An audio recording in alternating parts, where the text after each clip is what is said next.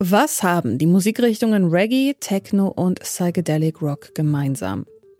Mit allen drei Musikrichtungen lassen sich bestimmte Substanzen verbinden. Joints, MDMA und LSD gehören zumindest für einen Teil der Szene zum Musik- und Partyerlebnis dazu. Für Konsumierende kann der Rausch allerdings schnell zum Albtraum werden. Zu hohe Dosierungen enden im schlimmsten Fall tödlich. Um das zu verhindern, gibt es in vielen Ländern öffentliche Drogentestangebote. Jetzt seit kurzem auch bei uns in Deutschland. Sie testen die Substanzen auf gefährliche und ungewollte Inhaltsstoffe. Aber können diese Angebote die PartygängerInnen wirklich schützen? Darum geht's heute. Mein Name ist Sophie Warmbrunn. Hey, hey. Zurück zum Thema.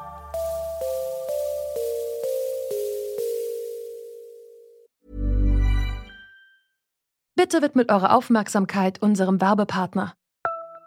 Die Suche nach geeigneten Mitarbeitenden kann viel Zeit in Anspruch nehmen, muss sie aber nicht unbedingt, denn man kann sich helfen lassen. Zum Beispiel mit den Premium-Stellenanzeigen von Indeed, denn damit wird eure Stellenanzeige in der Suche sichtbarer und Bewerberinnen und Bewerber werden schneller auf euch aufmerksam. Indeed schenkt euch jetzt 75 Euro Startguthaben für eure Premium-Stellenanzeigen. Klickt dazu auf den Link in den Show Notes. Es gelten die AGB. Bei legalen Drogen wie Alkohol können Konsumierende sich ziemlich sicher sein, dass da auch wirklich Wein in der Weinflasche ist. Genauso wie Händlerinnen es eben angeben. Auch auf den Wert vom Alkoholgehalt ist Verlass. Anders ist das bei illegalen Partydrogen wie Kokain, MDMA oder Ecstasy. Diese Substanzen können gestreckt sein, überdosiert oder sind einfach gar nicht das, was der Dealer angegeben hat. Und das kann schwerwiegende gesundheitliche Konsequenzen mit sich ziehen. Ein tragischer Fall, der vor kurzem die Runde gemacht hat, ist der Tod von zwei jungen Mädchen nach der Einnahme von Ecstasy-Pillen. Um den Konsum sicherer zu machen und mehr Raum für Aufklärungsarbeit zu schaffen, gibt es deshalb in vielen europäischen Ländern Drug-Checking-Angebote. Dazu gehören die Niederlande, Österreich und die Schweiz. Wir haben verschiedene Arten von Drug-Checking. Das eine ist dieses mobile Drug-Checking, das direkt in Clubs oder an Festivals oder großen Partys stattfindet. Dann haben wir darüber hinaus aber auch ein Drug-Checking, das im ambulant, also im Bürosetting stattfindet, wo die Menschen die Substanz abgeben und dann ein paar Tage auf die Analyseresultate warten müssen. Das ist Dominik Schori. Er ist stellvertretender Leiter des Drogeninformationszentrums in Zürich. Drugchecking wird dort seit 2001 angeboten. Genutzt wird das Angebot von Menschen aller Altersgruppen. Im ambulanten Setting ist das mittlere Alter etwa bei 2, 33 Jahren, also tendenziell ein eher älteres Publikum. Wir haben da aber eine große Altersspanne. Also die jüngste Person war 14 Jahre alt. Wir hatten auch schon Personen, die über 80 Jahre alt waren. Im mobilen Drug-Checking hängt es sehr stark von der Party ab, also von der jeweiligen Subkultur, von der Musik, die gespielt wird, auch vom Club, von der Örtlichkeit. Im vergangenen Jahr sind in Zürich rund 3000 Proben getestet worden. Seit Anfang Juni gibt es so ein Angebot auch in Berlin. Momentan allerdings nur in einem Büro. Also außerhalb von Clubs und Festivals. Wie genau das Drug-Checking dort abläuft, hat mir Lars Behrens erklärt. Er ist Projektkoordinator für eine der Teststellen. Die kommen dann zur Sprechstunde vorbei und nehmen dann erstmal ein Intake-Gespräch in Anspruch. Da werden so ein paar Fragen gestellt, auch ein paar demografische Fragen, aber, das ist ganz wichtig, die Anonymität der Leute bleibt gewährleistet. Also es wird nichts gefragt, was darauf hindeuten könnte, wer sie sind. Und äh, dann werden auch ein paar Fragen zu der Substanz gestellt. Als was ist sie erworben worden? Als was ist sie deklariert? Also habe ich es als MDMA gekauft oder als Ketamin? Fand der Erwerb im Club statt oder im Darknet oder auf der Straße? War das ein Stammdealer? Welche Erfahrungen haben die Leute mit der Substanz? Ähm, so dass mit diesen Fragen und in diesem Gespräch schon die, die Reflexion des Konsums so ein bisschen motiviert wird. Und dann wird die Substanz, die abgegeben wurde, fotografiert, was für uns ganz hilfreich ist, wenn wir zum Beispiel äh, Pillenwarnungen oder Substanzwarnungen rausschicken wollen, wenn das notwendig ist. Nach drei Tagen kommen dann die Testergebnisse.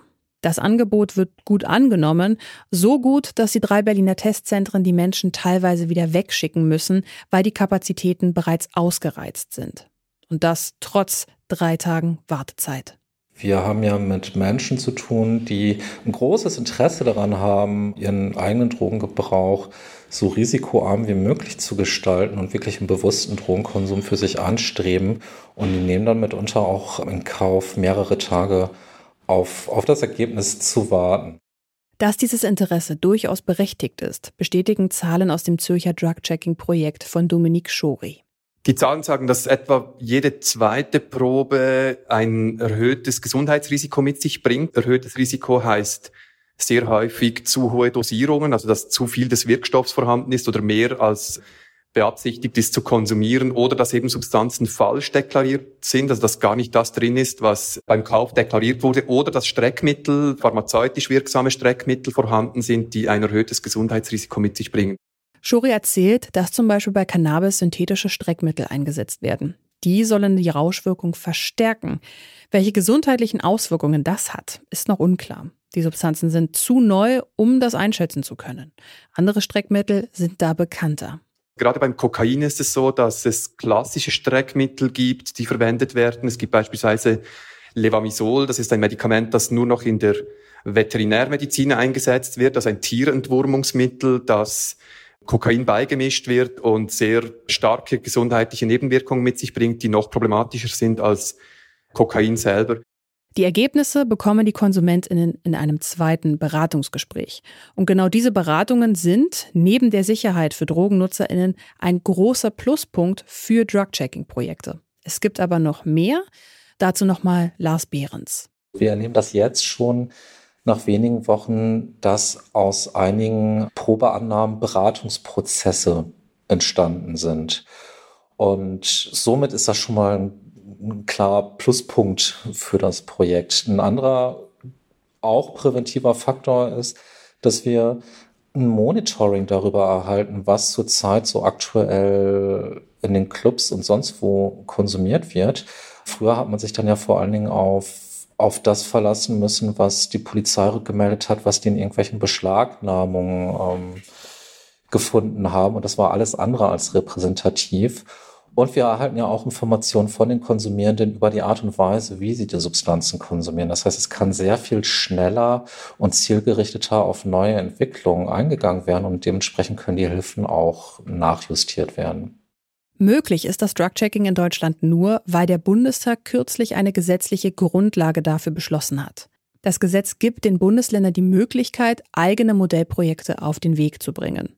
Neben Berlin gibt es auch in Thüringen ein Pilotprojekt. Hessen und Baden-Württemberg prüfen zurzeit die Umsetzung.